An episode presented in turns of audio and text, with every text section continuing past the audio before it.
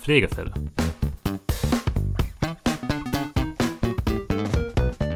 Der Podcast von Korinth Deutschland mit David Hausmann und Christoph Klaas.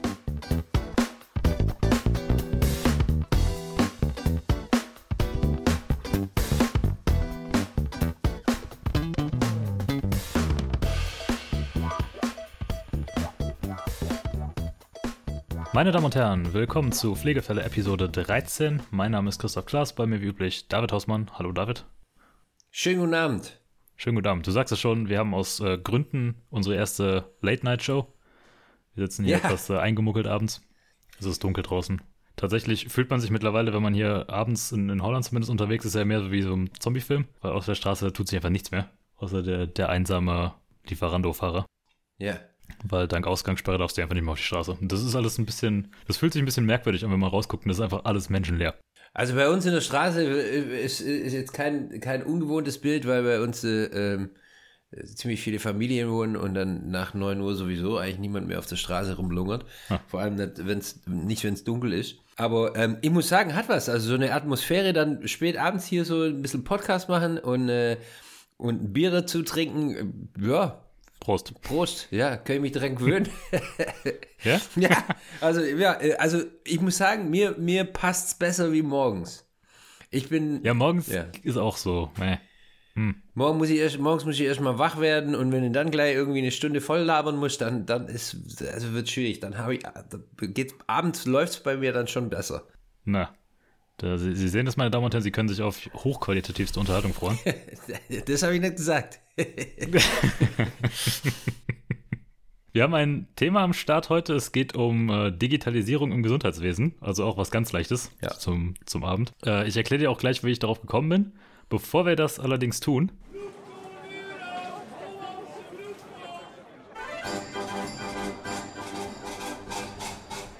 Völkerverständigung mit Kulturexperte Dr. David van den Hausmann.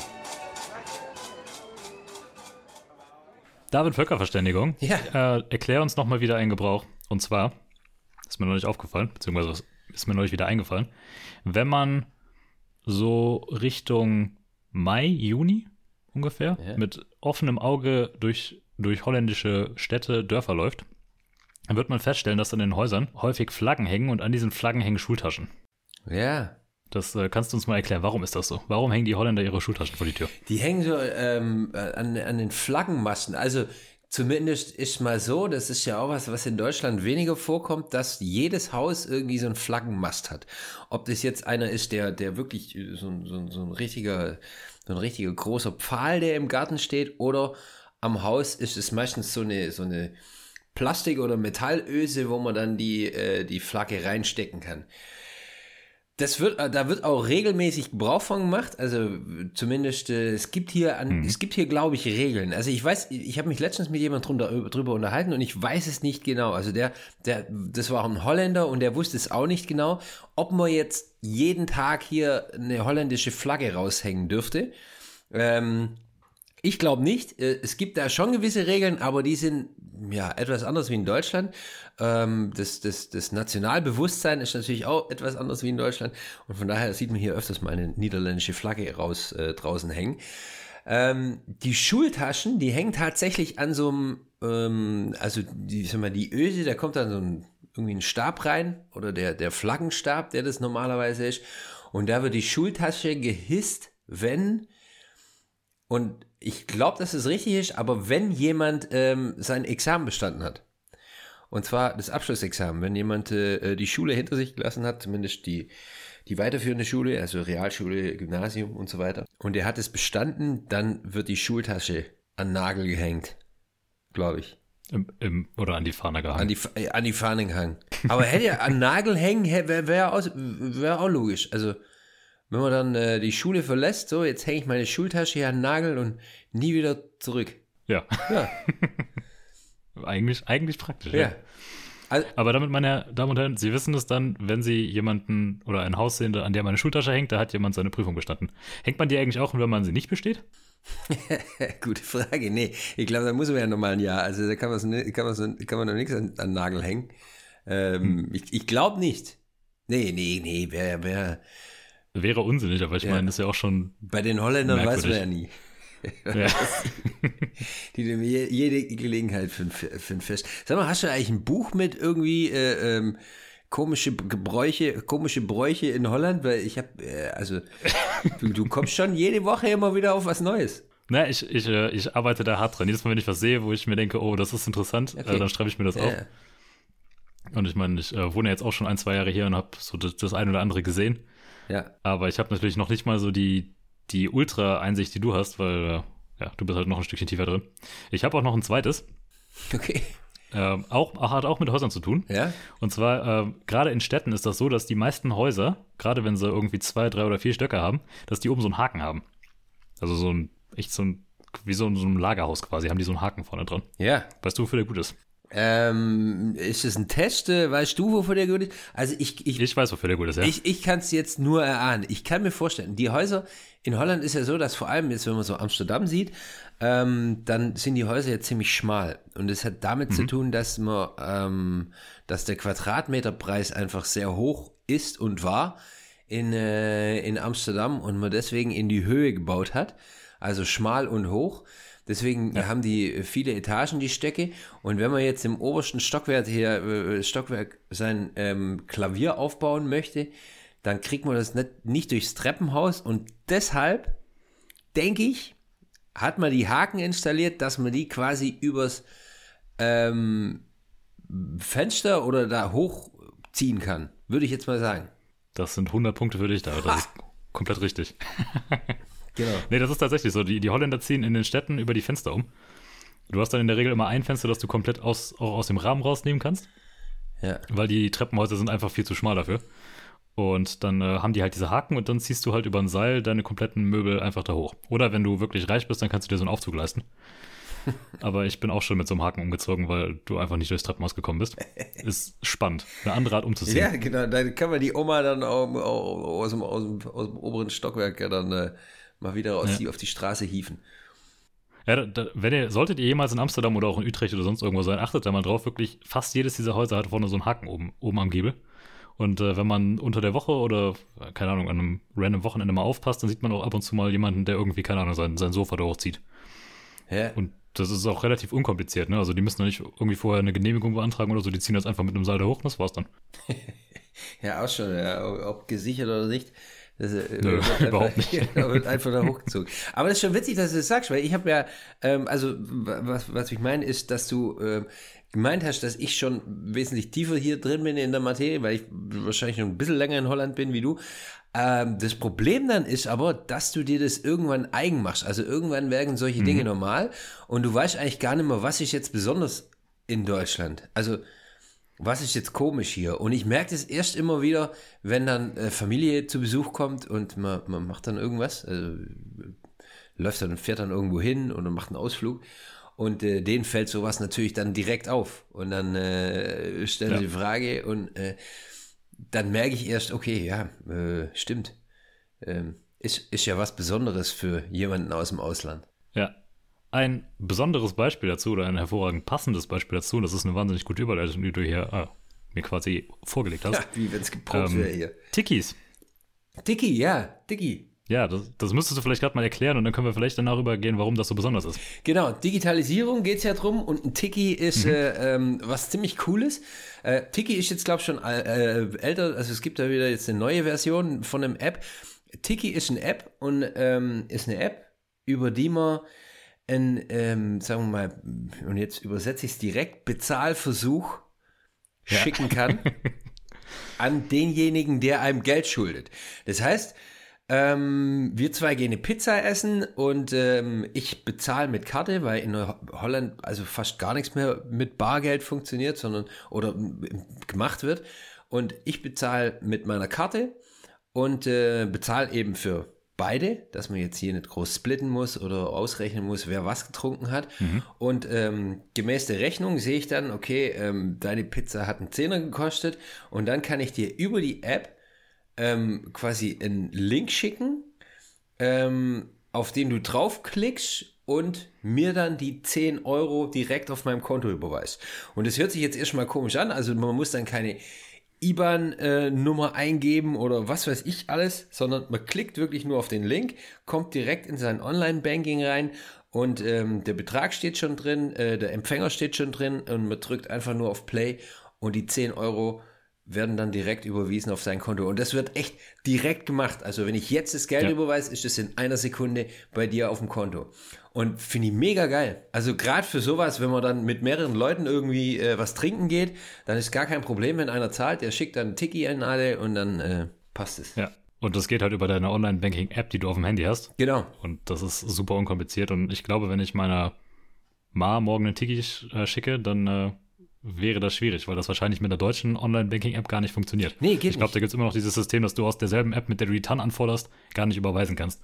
Das haben sie in Holland vor zehn Jahren, glaube ich, auch geschafft. Ja, ja, richtig. Das haben wir ähm, in, äh, also ich, ich habe ja, äh, wo ich in der Schweiz gearbeitet hatte, hatte ich kein äh, niederländisches Konto. Und dann äh, kam immer, ja, kam Tiki über WhatsApp und äh, ja, sorry, ich kann kein Tiki bezahlen, weil ich habe nur ein Schweizer und ein deutsches Konto. Ja, und damit sind wir eigentlich schon wunderbar beim Thema. Ich, ich lese dir im Vergleich dazu einfach mal eine Überschrift vor, die ich gefunden habe. Okay. Ähm, die kommt aus dem aus einem Blog, der heißt praktischarzt.de und der Artikel stammt, ich glaube, aus dem Februar diesen Jahres. Also ist noch nicht wirklich lange her. Ja. Und er trägt die Überschrift: Jeder fünfte Arzt in Deutschland kommuniziert noch per Fax. und der, wie alt ist der Artikel? Der ist vom 1. Januar, äh, nee, gar nicht. Der ist aus dem äh, Februar diesen Jahres. Ich sehe jetzt gerade den. Äh, das ist schon Wahnsinn. 10.2.2021. Äh, 10. Boah.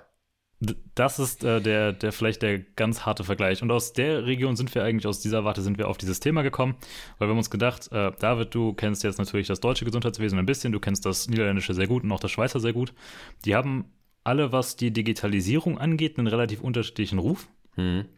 Und ich glaube, wenn wir uns über eins nicht unterhalten müssen, dann dass Digitalisierung an sich ein wichtiges Thema ist. Mhm. Ähm, und da könnte man ja einfach mal vergleichen, wie ist das jetzt in äh, Deutschland zum Beispiel verglichen mit der Schweiz und den Niederlanden. Und wir machen das Ganze in Anlehnung an die letzte Folge auch wieder als Zweiteil. Das heißt, heute unterhalten wir beide uns darüber, wie es ein bisschen äh, Schweiz-Niederlande da der Vergleich ist. Und dann ist die Idee, dass wir im nächsten Podcast einen Experten dazu einladen wollen, der uns das Ganze dann aus einer deutschen Perspektive auch mit erklärt. Ja, und dazu legen wir auf jeden Fall heute erstmal den Grundstein. Schon erschreckend hier. Also Fax, Fax war ja schon alt, als ich ähm, meinen ersten Computer gekriegt hat. Also Fax, ich, ich weiß nicht, ob ich jemals einen Fax verschickt habe. Ich muss ehrlich sagen, ich wüsste nicht, wie man es tut. Also ich kann mir ungefähr vorstellen, wie man es tut, aber ich habe noch nie aktiv selber einen Fax verschickt. Also ich müsste mich da auch erstmal einarbeiten. Ja, also das ist wirklich was, also ich kann dir eine Videokassette, ich kann aufnehmen, ich kann dir überspielen, ich kann alles mit einer Videokassette noch, aber ein Fax ist wirklich schon, ist, ist wirklich schon richtig oldschool. Hast du jemals in einem niederländischen Krankenhaus einen Fax benutzt? Oder gesehen vielleicht? Haben die noch Faxgeräte? Ja, also die haben natürlich, also die integrierten Drucker, sag mal, die haben, die haben ja überall so riesen Drucker stehen, weil dann schon ähm, also damals, als ich ähm, die in, ja, als ich in einem Krankenhaus gearbeitet habe, war die Digitalisierung natürlich noch nicht so fortgeschritten, wie sie jetzt ist. Ähm, mhm. Das heißt, ich habe da 2003 habe ich da angefangen und wir hatten schon ein elektronisches Patientendossier aber ähm, jetzt, wenn wir, wenn wenn ich es auf dem OP beziehe, dann ähm, wurde alles elektronisch gemacht. Äh, auf Im Aufwachraum wurde auch noch alles elektronisch gemacht. Wenn der Patient den Aufwachraum aber verlassen hat, dann wurde, ähm, sag mal, der ganze Verlauf des OPs und des Aufenthalts des Patienten wurde dann ausgedruckt. Und da stand dann ein Drucker und die Drucker, die haben damals noch die Option Fax gehabt. Also ich weiß nicht, ob es das mittlerweile gibt es wahrscheinlich keinen Drucker mehr. Ich weiß nicht, die neuen Drucker haben wahrscheinlich keine Faxoption mehr. Ähm, wobei man sich dann. Mein Drucker, der hier auf dem, unterm Schreibtisch steht, der hat ein Zahlenfeld. Das wird wahrscheinlich für ein Faxgerät sein, aber ich wüsste nicht, wofür man das benutzt. Nee, genau. Also ja, ich, ich glaube, man, man wird dann, das wird immer wieder länger eingebaut, wie genau die neuen Flugzeuge, die haben ja auch noch einen Aschenbecher. Stimmt. Also da frage ich mich auch jedes Mal, okay, wie alt wird das Flugzeug sein, wenn es noch einen Aschenbecher hat? Aber ja. ja, also äh, Fax habe ich, hab ich glaube ich, noch nie verschickt in meiner Karriere. Also in, in Holland auf keinen Fall. In Deutschland, da kann ich mich schon gar nicht mehr dran erinnern. In der Schweiz? In der Schweiz gab es es. Ich war allerdings nie in der Position, dass ich eins verschicken musste. Ähm, äh, es gab da wirklich tatsächlich Faxe, aber sogar in der Schweiz war es damals so, dass eigentlich, ähm, dass eigentlich nichts mehr gefaxt worden ist. Also es ging alles per E-Mail oder ausgedruckt sagen wir mal, wenn jetzt ein Dossier mhm. mit einem Patienten mit musste, dann wurde das ausgedruckt. Also im Allgemeinen kann man, kann ich schon sagen, dass die, dass die Schweiz jetzt auch noch kein fortschrittliches Land ist, was die Digitalisierung betrifft. Zumindest nicht im Gesundheitswesen, wie ich das beurteilen kann. Aber selbst da wurde eigentlich, wurden wenig Faxe noch verschickt. Und du hattest gerade eben schon von einer ähm, elektronischen Patientenakte gesprochen. Das war im Jahr 2003. Das war aber dann wahrscheinlich nur klinikintern. Das war noch nicht national eingeführt, richtig? richtig? Ja, ja. Das war alles nur äh, intern. Und auch nur teilweise. Also nicht wirklich jede ja. Abteilung. Wir hatten auf Station, ähm, ähm, auf, auf der normalen äh, Orthopädie-Station, hatten wir kein elektronisches Patientendossier. Das war alles noch äh, ähm, geschrieben und äh, aber im OP gab es es schon, ja. Ja, ich, ich frage deswegen, weil ähm, die elektronische Patientenakte, die steht in Deutschland als Zukunftsziel 2022 im Plan der Bundesregierung. Also du, du, es gibt seit äh, 2021, also jetzt seit Anfang des Jahres, ist das verpflichtend, dass Krankenkassen die anbieten müssen, aber ich glaube, das machen 5% aller Versicherten aktuell. Ja. Aber gerade bei so Sachen wie zum Beispiel einer Kommunikation zwischen Krankenhäusern und Ärzten und Apotheken ist sowas ja eigentlich ideal weil du brauchst halt keine Rezepte mehr. Du kannst ein elektronisches Rezept verschicken. Ja. Das ist in Holland auch aus meiner Erfahrung, ich meine, ich sehe das ja nur aus der, aus der anderen Sicht. Also ich gehe zum Arzt und kriege dann ein Rezept. Aber da ist das schon gängig. Ich habe noch nie zu einer Apotheke irgendwie ein, ein Papierrezept mitnehmen müssen. Ja. In Deutschland, glaube ich, ist das noch so. Ähm, das, ist, das ist richtig. Ich habe zufällig, ähm, war ich jetzt äh, ähm, beim, beim Arzt. Ich war letzte, also diese Woche war ich beim Arzt mit meinem Sohn hier in, äh, in Holland. Mhm. Der hatte eine Ohrenentzündung. Ich musste erstmal nichts mitnehmen. Also er war auch keine Versichertenkarte. Keine ne? Versichertenkarte. Ich musste, ich, ich musste erstmal gar nichts mitnehmen.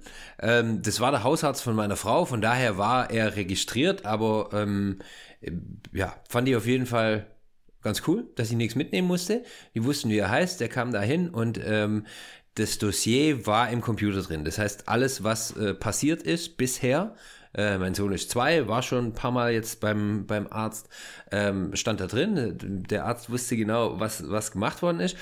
Und ähm, wie gesagt, er hatte eine doppelte Ohrenentzündung und hat daraufhin dann Antibiotika bekommen.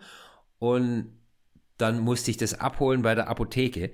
Ich habe, ähm, ich musste gar nichts machen. Also die Apotheke mhm. war jetzt nicht im Haus. Das war das Einzige, was ich vielleicht noch äh, mir überlegen hätte können, was jetzt aber nichts mit Digitalisierung zu tun hat. Ähm, ich bin eingestiegen, äh, also ich bin gegangen, ich habe kein Rezept mitbekommen, gar nichts. Ich bin gegangen, bin zur Apotheke, habe gesagt, ähm, Finn Hausmann ist hier, ich komme was abholen.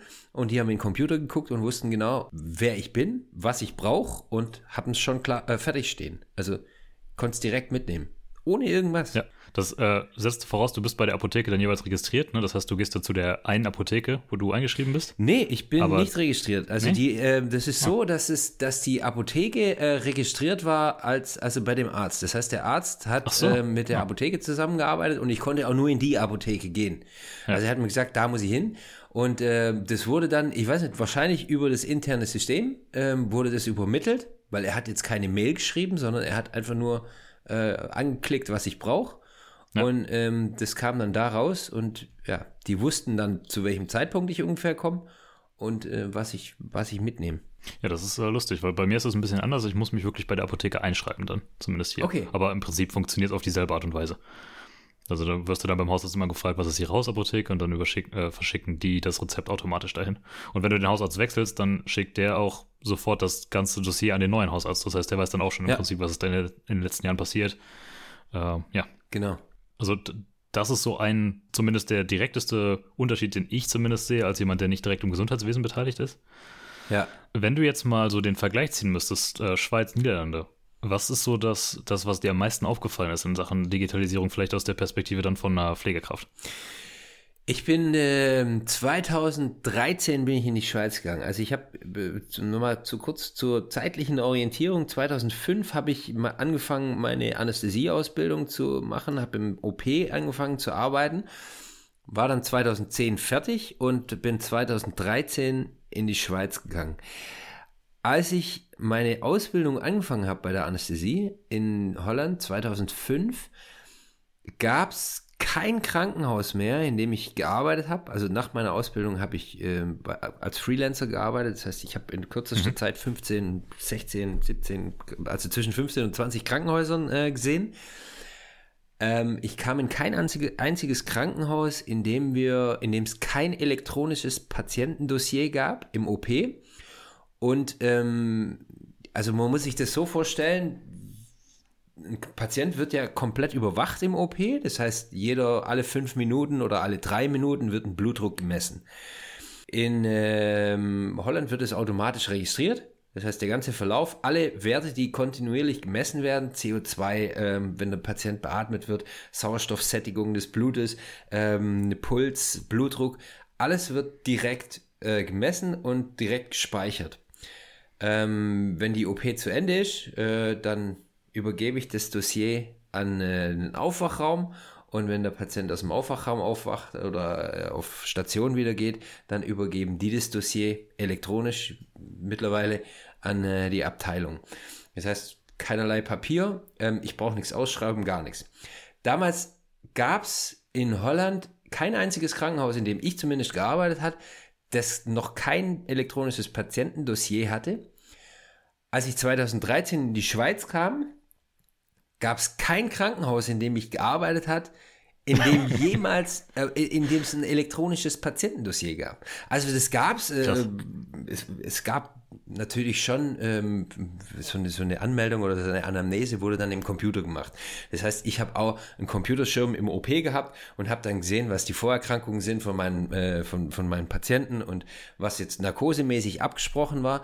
Aber es wurde nichts registriert. Das heißt, ich musste alle fünf Minuten den Blutdruck aufschreiben, den Puls aufschreiben, die Sättigung aufschreiben. Auch ernsthaft auf einen Zettel aufschreiben? Also jetzt nicht auf, da gab es Vordrucke oder natürlich. Computer eingeben, also oder? Vordrucke gab es da. Äh, ja. und, die waren schon, äh, die waren so aufgebaut wie das Computerprogramm ähm, und die gab es früher in Holland auch. Ich habe das in Holland auch mal miterlebt, wenn dann irgendwie ähm, das System kaputt war, dann musste man halt auch mal aufschreiben und das war immer mhm. mühsam, weil man ähm, jedes Mal aufschreiben musste halt, was dann der Blutdruck war. Der Vorteil war, dass man natürlich nie einen niedrigen Blutdruck hatte, wenn man es selber aufgeschrieben hat. Ähm, genau und das war das Erste, was mir aufgefallen ist in der Schweiz, dass er wirklich, ähm, wie schon mal erwähnt, habe ich ja gedacht, ja, die Schweiz ist non plus ultra, also reiches Land, ähm, fortschrittlich ja. und alles Mögliche. Und dann bei der Digitalisierung, ähm, das war zumindest ein Thema, bei, wo, ich, wo ich mich richtig gewundert habe, wie weit die hinterherhinken. Und hat sich das, du, du, du warst ja ein Jahr oder zwei in der Schweiz, hat sich das irgendwie im Laufe der Zeit geändert? Oder? Ja, ich war sieben Jahre in der Schweiz. Mittlerweile gibt es ähm, ja, sehr viele Krankenhäuser. Ich, ich weiß nicht, ob es alle Krankenhäuser sind, aber mittlerweile gibt es wirklich viele Krankenhäuser, die das auch ähm, elektronisch haben. Also auch da hat sich was getan. Ähm, ja, die, die Mühlen malen langsamer, ähm, mhm. habe ich das Gefühl. Aber trotzdem ich meine, da komm, da kommst heutzutage, heutzutage kommt man da gar nicht mehr drum rum. Ja, ich finde das insoweit interessant, als dass es gibt so ein, ich habe natürlich wieder ein paar Indexe dabei, ein paar Zahlen. Okay. Das alles widerlegt, was ich gerade gesagt habe? nee, nee, überhaupt okay, nicht. Das ja, ist schön. eigentlich äh, vorab vielleicht die Frage, du hattest, wenn ich mich richtig erinnere, hast du mal im Radboard gearbeitet, richtig? Äh, im, in Nimwegen, ja, ja, richtig. Ja. Also das ist eine, ist das eine Uniklinik? Ja. Ja, das ist, ähm, ja an der Grenze zu Deutschland quasi. Ja. Aber auch relativ bekannt innerhalb von, von den Niederlanden. Und ja. es gibt diesen, es gibt so eine, äh, so eine Gesellschaft, die sich quasi darauf spezialisiert hat, die äh, digitale Reife von Gesundheitsunternehmen und besonders Krankenhäusern zu bewerten. Die haben da so einen Index für, äh, der heißt MRAM. Okay. Und der misst im Prinzip, wie weit fortgeschritten ist deine digitale Infrastruktur und gibt dem Ganzen quasi ein Level-System von 1 bis 7. Mhm. Es gibt in ganz Europa zum aktuellen Zeitpunkt, ich glaube, fünf Level 7 Krankenhäuser. Und äh, du hast in einem davon gearbeitet. Das Radboard ist nämlich tatsächlich eins davon. Okay. Deswegen äh, wäre ich jetzt echt extrem interessiert zu sehen, was genau hat oder wie hat sich das ausgewirkt? Was war daran jetzt so anders als in einem Vergleich zu einem normalen Krankenhaus oder einem anderen Krankenhaus? Äh, vielleicht auch speziell mit der Schweiz, weil wenn man sich anguckt, äh, die, die Niederlande haben von den Äh, fünf Level 7 Krankenhäusern in Europa haben die zwei. Deutschland hat kein einziges. Die Schweiz ist übrigens nicht drin, weil sie nicht zu Europa gehört. Also rein ja, technisch. EU. Aber ja. ja, deswegen würde mich echt mal interessieren, wie sich dann auch das Radboard im Vergleich zu anderen vielleicht äh, weniger technisierten Krankenhäusern in den Niederlanden unterschieden hat damals. Ähm, also mir ist es jetzt, ja, das Radbau war tatsächlich das letzte Krankenhaus, in dem ich gearbeitet habe in, äh, in den Niederlanden. Ähm, von daher war damals natürlich auch die Digitalisierung am weitesten fortgeschritten. Ähm, mhm. äh, und ich muss sagen, ich habe jetzt keinen extrem großen Unterschied gemerkt zu anderen Häusern. Ähm, was so war, ist, ich habe natürlich nur im OP gearbeitet. Das heißt, was ich, was ich sagen kann, ich kann keine Aussagen, was den Rest des Krankenhauses betrifft, äh, machen, aber ähm, was den OP angeht, haben wir damals während meiner Zeit, ähm, sind wir umgezogen in einen neuen OP-Trakt, der wirklich neu gebaut worden ist. Und das natürlich echt komplett, ähm, ja, da haben sie wirklich einen Haufen Geld ausgegeben. Also mhm. da waren ähm, auch jetzt nicht nur das Patientendossier, sondern ähm, alles war elektrisch äh, mit mit ja die Türen und äh, äh die Aufzüge. Äh, das war über drei Stöcke verteilt, weil es ist ein riesengroßes Krankenhaus und ähm, ja, also es war wirklich Wahnsinn, da auch äh, arbeiten zu können. Ich war ja Freelancer damals und hat, hat wirklich Spaß gemacht, dann, dann Teil von so was Großem zu sein und auch ähm, ja Traumazentrum, erlebt ganz krasse Sachen und es hat echt wirklich Spaß gemacht. Zur Digitalisierung kann ich sagen, dass ich, dass es wirklich kein Papier mehr gab im, äh, im OP. Also der Patient kam rein, ähm, überall standen Schirme rum, ähm, mit denen ähm, ein Patient empfangen worden ist. Das Dossier, das, das, das wurde eigentlich fleckenlos immer, ging das mit dem Patient mit. Also wenn ein Patient in einem bestimmten Raum war, dann konnte das Dossier abgeholt werden über den Schirm und dann, ähm, also man muss sich das so vorstellen, ein Patient, der durchläuft ähm, in so einem po Computerprogramm, wenn er operiert wird, äh, bestimmte Phasen. Und mhm. die Phasen, die, ähm, die werden gekennzeichnet durch ähm, Stops ähm, und da wird wirklich, äh, bei jedem Stopp wird immer erst alles doppelt gecheckt und dann darf der Patient weiter. Das heißt, wenn jemand kommt, der sein linkes Bein amputiert haben muss, dann wird dem, wird dem wirklich ey, bestimmt 30 Mal gefragt, ähm, um welches Bein handelt es sich und das wird auch 30 Mal in den Computer eingetragen, dass er wirklich dann im OP ankommt und nicht sein rechtes Bein amputiert wird. Ja. Ähm, also das heißt ziemlich sinnvoll ähm, und alles elektronisch. Ziemlich, ja. ja, und äh, ja, also das, das ist was, was mir aufgefallen ist, im, was ich über das Radbau sagen kann. Es war, gab wirklich kein Papier. Ja, das ist, glaube ich, so der, ja, wie sagt man, das stereotypische Ansatz auf die Digitalisierung. Also ja. der Informationsaustausch ist wirklich so das primäre Ziel, was man damit erreichen kann. Oder ja, zumindest das Offensichtlichste. Ja. Ist aber immer noch das, womit sich wahrscheinlich deutsche Krankenhäuser äh, am, am schwersten tun. Bin ich gespannt, was unser, unser Experte ja. nächste Woche sagt. Also ich habe, ich muss sagen, dass ich wenig Sicht habe auf deutsche Krankenhäuser, weil ich also für mich ist einfach zu weit her. Meine letzte Info, ja. dass ich in einem deutschen Krankenhaus gearbeitet habe, war 2002. Ja, ist nicht wirklich ja. repräsentativ, wenn ich jetzt da was drüber erzähle. Ja, ich meine, ich habe natürlich auch wieder ein paar Zahlen gefunden. Ne? Also zum Beispiel sowas wie 93 Prozent der Ärzte in Deutschland kommunizieren in Papierform. Ja im Vergleich zu 15 Prozent der Deutschen überhaupt, die das noch regelmäßig tun. Also die äh, weichen hau hauptsächlich auf E-Mails aus. Aber ich meine, sowas kann ja immer noch ein Hände- und Ei-Problem sein. Ne? Also wenn du kein vernünftiges äh, Medium hast, um überhaupt digital zu kommunizieren, dann logisch, ja. dass du dann natürlich auf, auf einen Brief ausweichst. Aber die Frage ist auch, äh, wo, wo das eigentlich herkommt. Und das wäre halt interessant, das nächste Woche zu besprechen. Wo wir nächste Woche aber wahrscheinlich auch drüber sprechen werden, sind, ist Dienstplanung. Ähm, und da wäre jetzt die Frage, wie hat sich, hast du da einen Unterschied gemerkt zwischen Holland und der Schweiz zum Beispiel? Haben die das anders gelöst? Nee, die hatten das gleiche Programm sogar. Tatsächlich. Aber die haben das auch alle online gemacht. Also alle ähm, digital. Alles, alles digital. Also das wurde wirklich digital gemacht. Also nicht in allen Krankenhäusern. Es gab, äh, ich habe in, in Davos habe ich gearbeitet, da war damals noch, also wurde mit der Hand noch der Dienstplan geschrieben. Aber ähm, ansonsten, die, die normalen, die großen Krankenhäuser hatten eigentlich alle mit einem Programm, das heißt Polypoint. Ähm, mit dem haben sie gearbeitet und mit dem hat man in Holland tatsächlich auch geplant. Äh, ja, ich meine, wir könnten uns ein bisschen darüber unterhalten, wie, wie das eigentlich zustande kommt. Weil ich meine, Deine Geschichten kommen aus dem Jahr 2013. Ähm, das ist das Jahr, in dem Angela Merkel das Internet in Deutschland zum Neuland erklärt hat. Und trotzdem sind die beiden, also das sind Nachbarn, die beiden Länder. Ne? Man muss sich das mal vorstellen, dass das eine Land, das ist, äh, wenn man es europäisch betrachtet, quasi so ein Vorreiter, was die Digitalisierung angeht. Ja. Und das andere Land hängt irgendwo im Mittelfeld, wenn es hochkommt. Ja. Und die Frage ist, wo kommt das her? Also, was, wo würdest du das sehen? Ja, da habe ich ja, da habe ich ja schon immer, äh, mich, mich schon mal weit aus dem Fenster gelehnt jetzt äh, vor, vor, vor ein paar Folgen und habe gesagt, dass ähm, meiner Meinung nach der mangelhafte Fortschritt der Hierarchie geschuldet ist.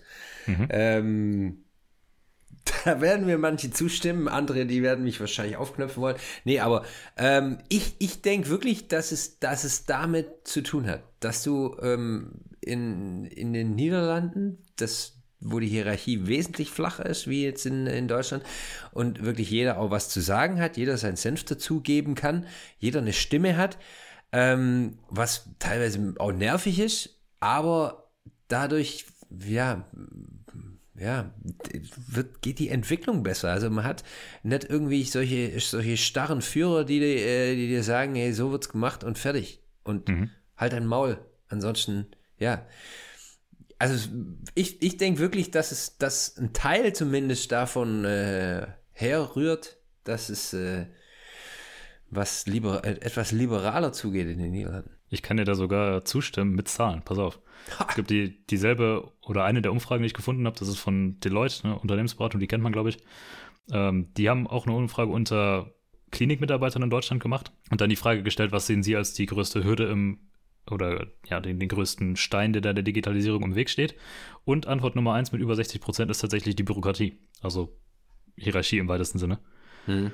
Äh, das, das zu passen. Und in derselben Umfrage sagen die Niederländer, dass sie Probleme haben, die richtigen Technologien zu finden. Das heißt, denen sind einfach die Technologien ausgegangen.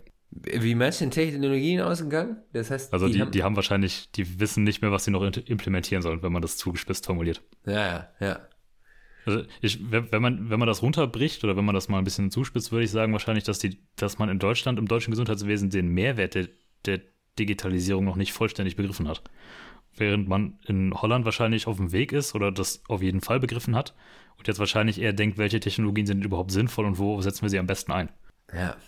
Das hat, ich, ich, ich kann das auch bestätigen. Also ich habe ja, wir machen ja Personalvermittlung und äh, mittlerweile machen wir das in Deutschland. Das heißt, äh, wir, wir haben, ich habe mittlerweile viel mehr mit Leuten aus Deutschland zu tun, mit Deutschen, ähm, die ins Ausland möchten. Und da ist natürlich auch ein Ding, dass du äh, dich an bestimmte Datenschutzrichtlinien hältst, weil du. Auch ein Thema übrigens.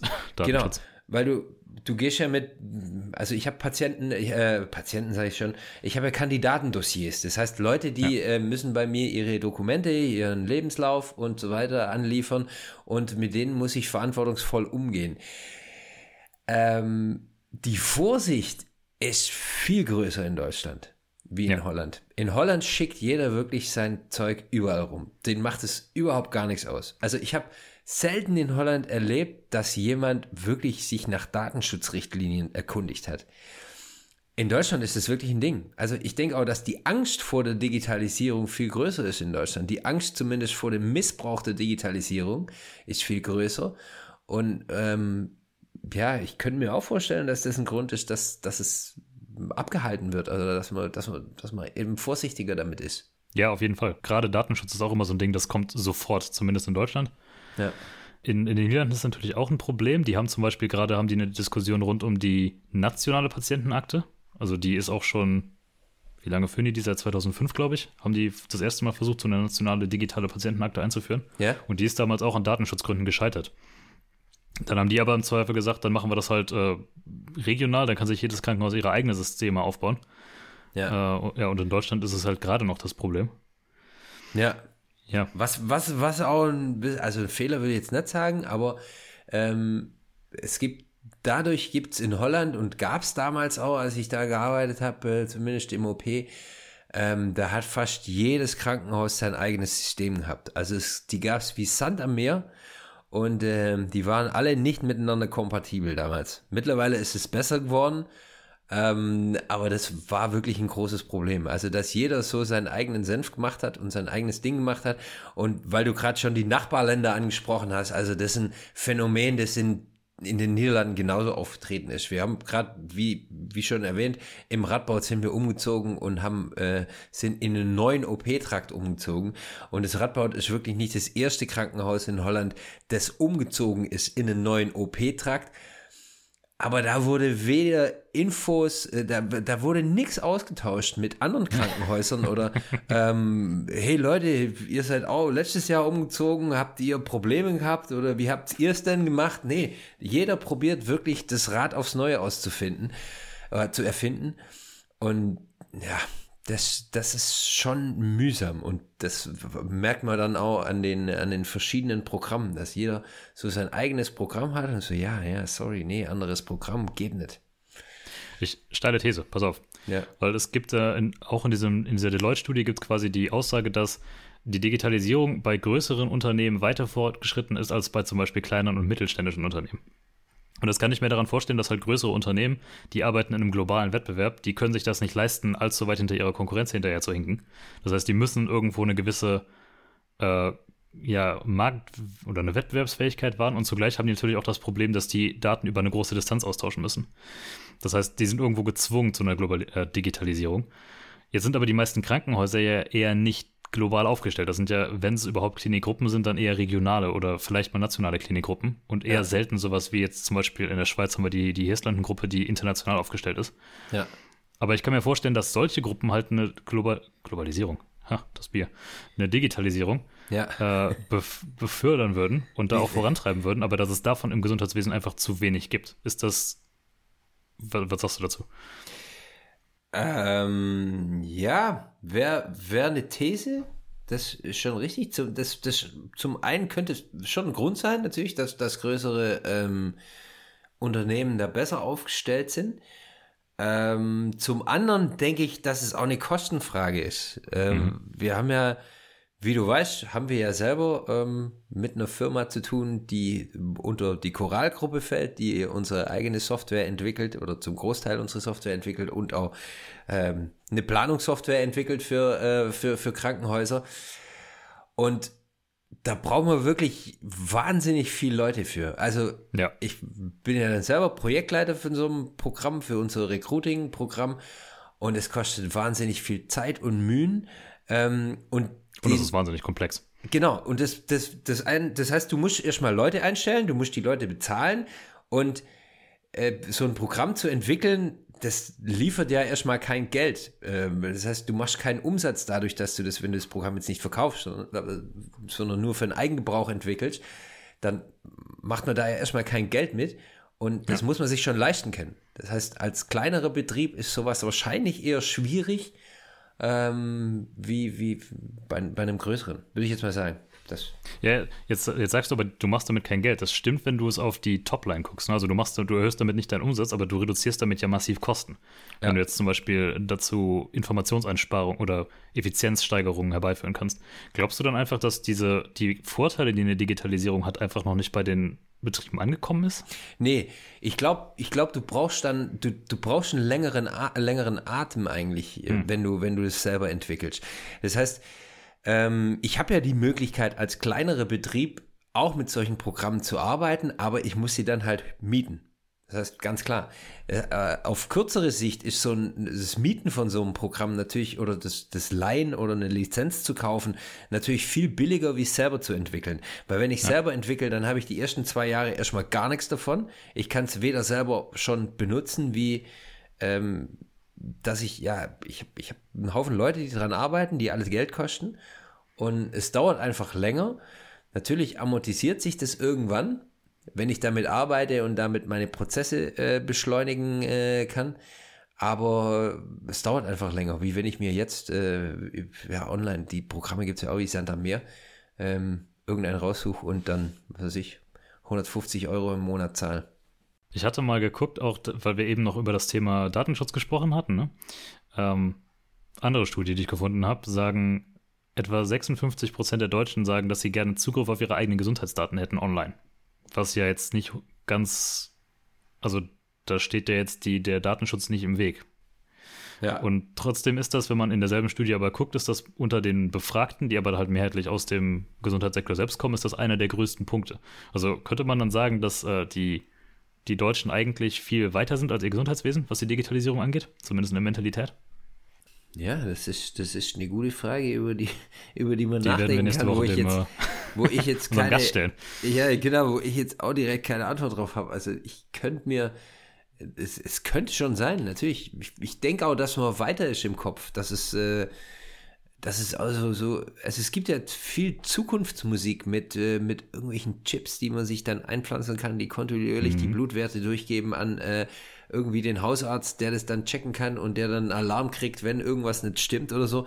Also solche Geschichten gibt's ja. äh, Und äh, ja, ich denke in den Köpfen und ist man, ist man da schon weiter wie, ja, auf jeden Fall, wie in der, in der, in der Praxis. Also in Deutschland muss ich sagen, ich bin gerade jetzt, wie, wie, ja, wie wir schon letztes Mal erwähnt haben oder vor zwei Wochen erwähnt haben, habe ich ja jetzt eine Tochter bekommen.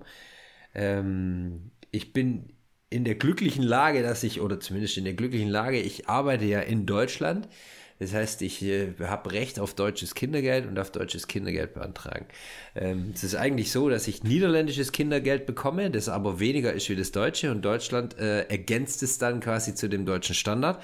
Ich muss ich es, mir auch super unbürokratisch vor, diese Prozedur. Hey, ich muss sagen, in den Niederlanden, ich war auf, dem, auf der Gemeinde, also im Rathaus, muss ich dann ja sagen, okay, ja, meine Tochter ist geboren, sie heißt so und so und äh, äh, dann und dann ist sie geboren. Ansonsten musste ich wirklich nichts machen in Holland. Mhm. Also wirklich gar nichts. Ich muss keinen Pass beantragen, ich muss gar nichts machen. Ich, ähm, ja, es, es war wirklich mega einfach. Ich habe jetzt einen Brief bekommen von holländischen Kindergeld nach zwei Wochen, also in, sie ist Gut. zwei Wochen alt, ähm, dass ich Kindergeld bekomme. Wann ich das ausgezahlt bekomme, alle Auszahlungstermine von diesem Jahr und ähm, alles geregelt. Dann habe ich in Deutschland angerufen und habe gesagt, ja, ähm, zufällig habe ich Recht auf deutsches Kindergeld. Was muss ich machen? Ich habe ja schon einen Sohn, für den ich deutsches Kindergeld empfange. Das heißt, könnt ihr da einfach mal zwei machen und ähm, dann hier für meine Einfach Tochter auch, auch, ja, für meine Da sind, Tochter da sind dem auszahlen. Beamten wahrscheinlich die, die Alarmglocken angegangen hier. Ja, natürlich. Was, einfach? Ja, ja, natürlich. Deswegen habe ich angerufen. Das macht ja auch immer Spaß, solche Telefonate zu führen. Und äh, ähm, nee, natürlich nicht. Also ich muss genauso wie bei meinem Sohn wieder eine komplette Enzyklopädie anliefern an Dokumenten, die mich einen Haufen Geld kosten, weil ich die irgendwo herkriegen muss mit Geburtsurkunde und was weiß Was ich auch was. nicht online geht, natürlich. Nee, natürlich nicht. Also, Chris, also, wo denkst du hin? Geburtsurkunde, da, da gehst du bitte zum Standesamt, wo du geboren wurdest, ja? Natürlich, genau. Montags bis Mittwochs Ja. um äh, zwischen 8.30 Uhr und 11 Ja, genau. Also, ähm, um jetzt, ja, jetzt in Corona-Zeiten, da kannst du nirgends hingehen. Ja, Ähm, das- so, ja. ähm, also, lange Geschichte, aber ähm, ja, daran merkt man es dann. Ja, ich kann das bestätigen. Ich habe ja äh, in meiner Studentenzeit hier auch in Holland habe ich halt BAföG oder zumindest versucht BAföG zu bekommen und gleichzeitig hatte ich hier äh, Recht auf so einen, so einen Versicherungszuschlag. Und in Holland ist es echt, du, du füllst da irgendwie über die Webseite mit deinem digitalen Perso, den es gibt, den auch jede Behörde mittlerweile akzeptiert, schon seit 15 Jahren, glaube ich, ähm, füllst du halt dein, dein, dein Einkommen ein. Das ist, glaube ich, ein Formular von fünf Minuten, wenn es hochkommt. Ja, Das schickst du ab und innerhalb, du kriegst noch an, an dem Tag selbst, kriegst du sogar noch eine Berechnung von wegen, hier so viel stehen ihnen zu. Das ist zwar nur eine vorläufige Berechnung, aber die war bei mir noch nie anders als dann die, die finale eigentlich. Ja. Und innerhalb von zwei Wochen hast du das. Und de deutsches BAföG zu beantragen, war jedes Mal ein Krampf. Da habe ich mich jedes Mal ein Semester mit rumschlagen müssen. Mit Ja. Bearbeitungszeiten von irgendwie drei Monaten pro Schreiben. Naja, also das, äh, die. Gesamtgesellschaft Ja. Hat, ist hat, digitaler. Hat aber auch seine anderen Seiten. Also auf, auf, teilweise ist dann auch zu einfach. Äh, Ja. Hier, hier gibt es in, in den Niederlanden gibt's Zuschlag für die Kita. Also äh, wenn ich mein Kind in die Kita tue, dann muss ich die Kita erstmal bezahlen, bekomme aber ungefähr die Hälfte ähm, vom niederländischen Staat wieder zurück. Das kann ich online beantragen, ohne irgendwelche Dokumente ähm, ja, abgeben zu und die müssen. Zahlen einfach mal, ja. Genau. Ich, ich, ich fülle einfach erstmal aus und das ist ja abhängig von meinem Einkommen. Das heißt, wenn ich ausfülle, dass ich ein Euro pro Monat verdiene, dann kriege ich wahrscheinlich alles erstattet, weil ich kein Geld habe.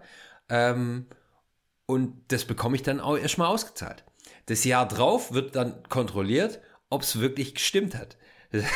Das heißt, ja, ich, ich könnte. Dann kann es sein, dass du das alles zurückzahlen musst. Das ja. kann sein, dass du alles zurückzahlen musst. Das ist dann wieder die Kehrseite. Also, ähm, ja, es gibt da natürlich einen Zwischenweg, einen Mittelweg äh, und ähm, aber man soll dann halt genau wie bei einem Umzug äh, ins Krankenhaus mal ähm, gucken, wie es beim Nachbarn ist, wie der so gemacht hat, was der für Probleme hatte und, und daraus lernen und nicht jedes Mal versuchen, sein eigenes Süppchen zu kochen. Ja. Das soll auch wieder mal, ne, das klingt jetzt wahrscheinlich sehr, wir, wir machen uns natürlich auch sehr darüber lustig, ne? Ja. Aber das ist natürlich auch jetzt nicht die Story, dass in äh, Holland das Gras grundsätzlich grüner ist. Auch hier gibt es Probleme. Und man kann natürlich Auf auch zu viel Digitalisierung haben. Ja. Zum Beispiel, wir hatten jetzt gerade schon diese Patient Patientenakte erwähnt, die ist natürlich jetzt letztes Jahr im Laufe von Corona aufs Brechendste gefüllt worden mit Daten von wer hatte Corona, wer wurde wann äh, getestet und wer wurde schon geimpft. Und ähm, ja. Da gab es tatsächlich jetzt vor nicht allzu langer Zeit ein sehr großes Datenleak. Also da sind echt viele Daten verkauft worden, auch ja. sehr sensible Daten. Was halt natürlich dann auch wieder so die, die, der größte Albtraum ist wahrscheinlich von vielen, die sagen, ich will nicht, dass meine Daten verkauft werden. Deswegen stehe ich dem Ganzen eher skeptisch gegenüber. Ja. Ähm, ja, also das auf jeden Fall gibt es da Nachteile. Und was ich interessant finde, zum Beispiel, äh, so weit wie Deutschland hinterher hinkt in den Niederlanden, die, diese Corona-App, ne, diese, diese Melder-App, wo man quasi trackt, ob jemand um einen rum äh, ja. positiv getestet wurde, die ist in äh, Deutschland knapp ein halbes Jahr oder vier Monate vor der in den Niederlanden erschien. Richtig, ja. Also, da, das heißt jetzt nicht ja. zwangsläufig, dass die in jedem Aspekt immer überall besser sind. Nee. Das ist schon, das ist schon richtig. Also Deutschland äh, ähm, äh, war da wirklich Vorreiter, also in ganz Europa, was, was die App angeht. Ja. Und äh, das ist schon witzig, dass es eigentlich ähm, genauso wie so eine Entwicklung von so einem Impfstoff, es geht in kürzerer Zeit, wenn man wahrscheinlich, ja, wenn der Fokus drauf ist, fällt und wenn es einfach, wenn einfach genug Geld da ist. Also ich, ich denke, dass es ganz klar eine Geldfrage ist umso mehr du reinpumpst, umso schneller ähm, kriegst du Resultate. Ja, natürlich. Und eine, eine Einstellungsfrage. Ne? Ich ja. glaube, in, in, Holland war das Problem auch, dass die auch erstmal wieder Gesetze ändern mussten. Und äh, ja. holländische Politik ist auch ein Thema für sich, gerade was so grunds grundsätzliche Gesetzesänderungen angeht. Ja. Da brauchen die immer was länger. Ja, aber das nur so als, als Hinweis hinten dran, es ist nicht perfekt. Ja. Es ist anders und vielleicht in mancher Hinsicht besser, aber es ist auf jeden Fall nicht äh, nicht so, dass man es eins zu eins kopieren sollte. Genau. Wäre, glaube ich, gar nicht möglich. Also würde, würde gar nicht auf das System passen. Natürlich. Äh, und, und da gibt es ja auch, also im Allgemeinen hat ja die Digitalisierung ihre Tücken ähm, und, und ihre Probleme. Und äh, ja, die, mit denen haben die Niederländer genauso zu kämpfen wie, ähm, wie die Deutschen. Yes. Gut. Äh, ich weiß nicht, hast du noch was zu dem Thema? Sonst könnte man sagen, machen wir es hier zu und äh, gucken, dass wir die zumindest einige der steilen Thesen, die wir mitgenommen haben, nächste Woche dann den Leuten stellen, die wirklich Ahnung von dem Thema haben. Ja, ich habe einen Haufen eigentlich, äh, aber. Ja, hau raus. Ja. Ich hätte noch ein paar lustige Zahlen, wenn du willst, zum Ende. Alles klar, okay. Dann machen wir, oder dann, dann mach du erst deins und dann äh, gebe ich am Ende noch so ein, ein, zwei lustige Zahlen. Genau. Was ich, was ich auch noch habe, ist ähm, Digitalisierung, was ein Problem ist oder was man lernen muss. Die Digitalisierung geht ja ziemlich schnell. Und mhm. ähm, was ich merke, vor allem auch jetzt bei uns im Betrieb, wenn man, wenn man sich die, die, die, also die unsere eigene Software anguckt, die wir entwickeln, ähm, es gibt immer bestimmte Arten, wie man so eine Software, Software interpretiert. In, Junge, jetzt, jetzt. Ähm, Bei dir schlägt das Bier auch zu, ja, ich. Ja, schon fast leer hier. Ähm, so fast, man, meinst du schon, ja. Wie man, wie man das interpretieren kann, also so eine, so eine ähm, ja, gewisse Ergebnisse. Ich, ich muss sagen, das erfordert natürlich auch Schulung und damit ja. auch Kosten. Ähm, Personal muss geschult werden, damit umzugehen. Es gibt verschiedene Programme, ähm, verschiedene Herangehensweisen und aber auch die Interpretation. Und da, ähm, das kommt wieder ein anderes Thema, das, das, das für dich, für das ich mich sehr interessiere. Und das geht da geht es um Statistiken die auch interpretiert werden müssen und das ist wirklich nochmal ein eigenes Thema und da ähm, sowas muss man lernen, man muss lernen damit umzugehen und äh, je schneller das geht, umso kürzer die Zeit, um sich daran anzupassen und von daher würde ich auch dir zustimmen und sagen, dass es nicht nur positiv ist, wenn die Digitalisierung schnell voranschreitet. Ich glaube, die, die kann gar nicht schnell voranschreiten, wenn du das Potenzial dazu gar nicht hast. Ich meine, du brauchst ja irgendwo die Leute, die das vorantreiben, ne? Und wenn du halt als Land so einen Trend verschläfst, dann musst du dir erstmal nachschulen. Und ich glaube, in, in Deutschland gibt es einfach auch viel weniger äh, die, dieses Bewusstsein, dass, oder das gab es länger nicht, dass das wirklich ein Thema ist, auf das man aufbauen muss. Mhm. Und das hat dann dazu geführt, dass man auch viel später erst in die Ausbildung von den Leuten investiert hat, die das Ganze vorantreiben könnten. Ja. Und das ist ja ein super komplexes Thema. Ne? Also ich meine jetzt zum Beispiel die, wenn alles gut geht, die Gäste, die wir nächste Woche haben, das ist eine Firma, da hat, glaube ich, fast jeder einen Doktortitel. Äh, was ich interessant finde, weil das ist halt scheinbar sehr komplex dann das Thema. Ja. Ist ja so. Auf jeden Fall. Okay, den Rest kann ich mir aufheben für nächste Woche. Ähm, ja, ich habe äh, wirklich noch ähm, ein paar Fragen und was, was mir auch, was ich auch interessant finde. Deswegen finde ich unseren Gast auch interessant. Also sowieso Gäste finde ich interessant. Auch letztes, letztes Jahr mit, mit, dem, mit dem Axel. Ähm, und ähm, äh, mit dem Anton, ja, Anton Axelrod. ja, das ist schwierig. Ne? Axel, ja, stimmt, stimmt. Axel Anton Ja, ja, also, nee. ja, ja, ja, Anton. Tut mir leid, wenn du uns zuhörst, äh, sorry. Ja, ähm, ja schön, hat mir Spaß gemacht. Dieses Mal wieder, wie immer. Und, äh, ja, warte, ich hau noch Zahlen raus. Oh ja, eine, äh, sorry, kleine, ja. eine kleine Fragenrubrik. Ja, oh. Hab, wie viel Prozent der Deutschen, glaubst du, benutzen Online-Banking? Jetzt kommst du mit der Statistik. Ähm, ich glaube, dass die Zahl gar nicht mal so arg hoch ist. Also die Jüngeren auf jeden Fall. Ich habe mal, also in meinem Freundeskreis so ja gut, ich zähle mich zu den Jüngeren. Mhm. Die Statistik widerlegt dich. genau.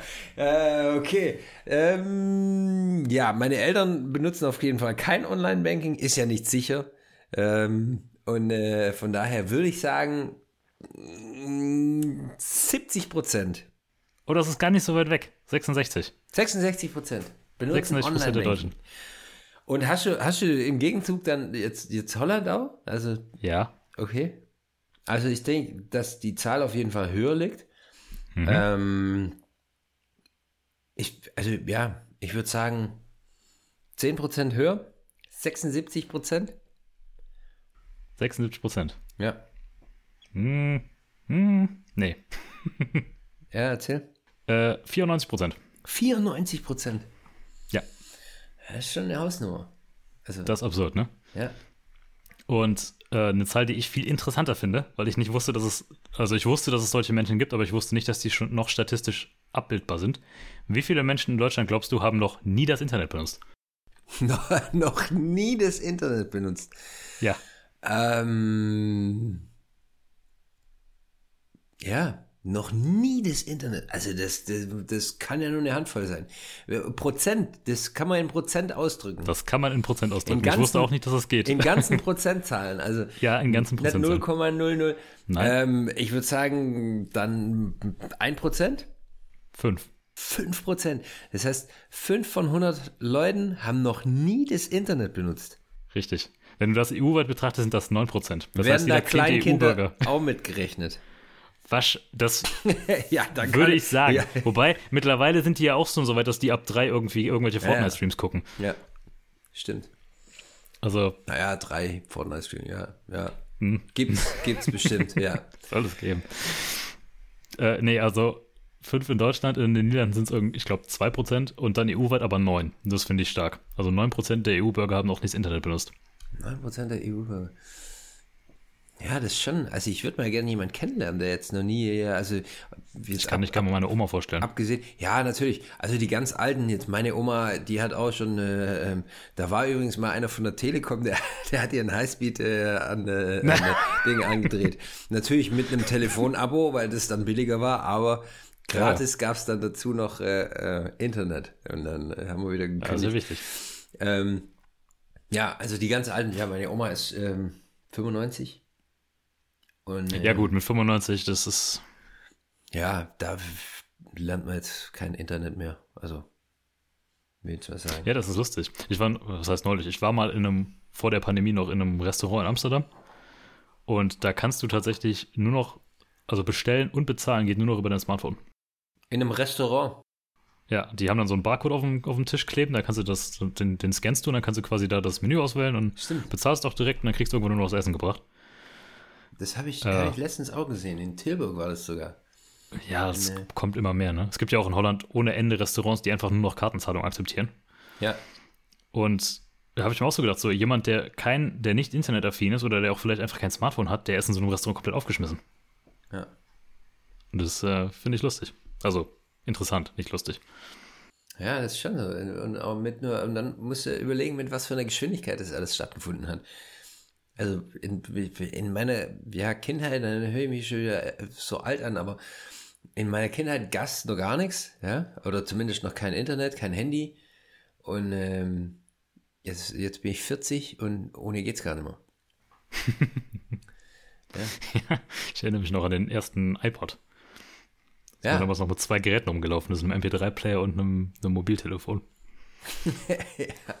Ja. Und dann das erste iPhone, das ein Touchscreen hatte und auf einmal irgendwie alles konnte. Das war faszinierend. Ja, ich habe, ich hab, da gibt es so ein Video auf YouTube von, äh, von, der, von der CeBIT 1985 oder so.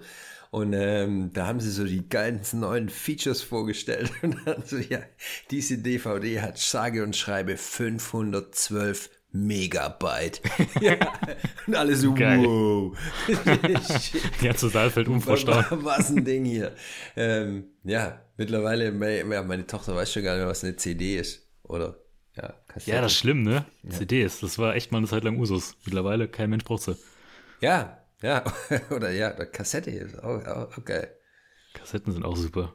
Ja, ja das, das ist, glaube ich, echt so ein lustiges Ding, was man machen kann. So alle fünf Jahre mal zurück auf die Innovationsevents der, der Jahre zuvor gucken und sich anschauen, was da so verkündet wurde. Ja. So als die, das neueste technische Highlight. Ja, das ist wirklich witzig. Man, man, ähm, vor allem, weil man den Standard dann irgendwann gewöhnt ist und man sich gar nicht mehr vorstellen kann, wie es früher mal ja. war. Also nur schon in Urlaub fahren. Kannst du dir gar nicht vorstellen, wenn es kein Internet gibt. Ich kann mir gar nicht mal angucken, wo ich hin will. Ich kann es gar nicht buchen übers Internet. Das heißt, ähm, ich habe keinen Navi auf dem, auf dem Handy, ich habe gar nichts. Ich muss erstmal, wenn ich, wenn wir früher in Ital nach Italien in Urlaub gefahren sind, auf dem Campingplatz, dann hatten wir den Campingplatz vorher noch nie gesehen. Wir wussten nicht, was da gab. Also vielleicht. Und die Route auch nicht. Also mal auf einer Karte aufgemalt vorher, ne? Aber das war's dann. Genau, ja. Äh, und, und, und, und so war das einfach damals. Also heutzutage kannst du ja schon irgendwie dein, dein Willkommensmenü äh, über, übers Internet äh, bestellen ja. Und ähm, kriegst dann genau das, was du haben willst, dann, wenn du, wenn du, wenn du ankommst. Und du kannst jeden Winkel äh, mit äh, sehen auf der ja, Website. Google Maps wir vorher angucken im, im, Street View. Genau, ja, wer da so am Strand liegt und äh, ja. Zwischenzeitlich habe ich Probleme, ohne Google Maps den Nachbau zu finden. Also das ist, äh, man, man ist schon stark abhängig davon. auf jeden Fall, ja. Na gut, genug von äh, alter Männer reden über was äh, vor 20 Jahren war. Ja, genau, ja. Dann warten wir, bis wir hier Podcast-Folge Nummer 324 haben, dann sind wir noch ein paar Jahre älter. Und ähm, ja, dann äh, telefoniert vom Mars. Wie sich dann die Technik entwickelt hat, genau. Dann gibt es keinen Podcast mehr wahrscheinlich. Dann ist Podcast. Wenn wir uns wundern, was war denn damals ein Podcast und warum hat man ja. das gemacht?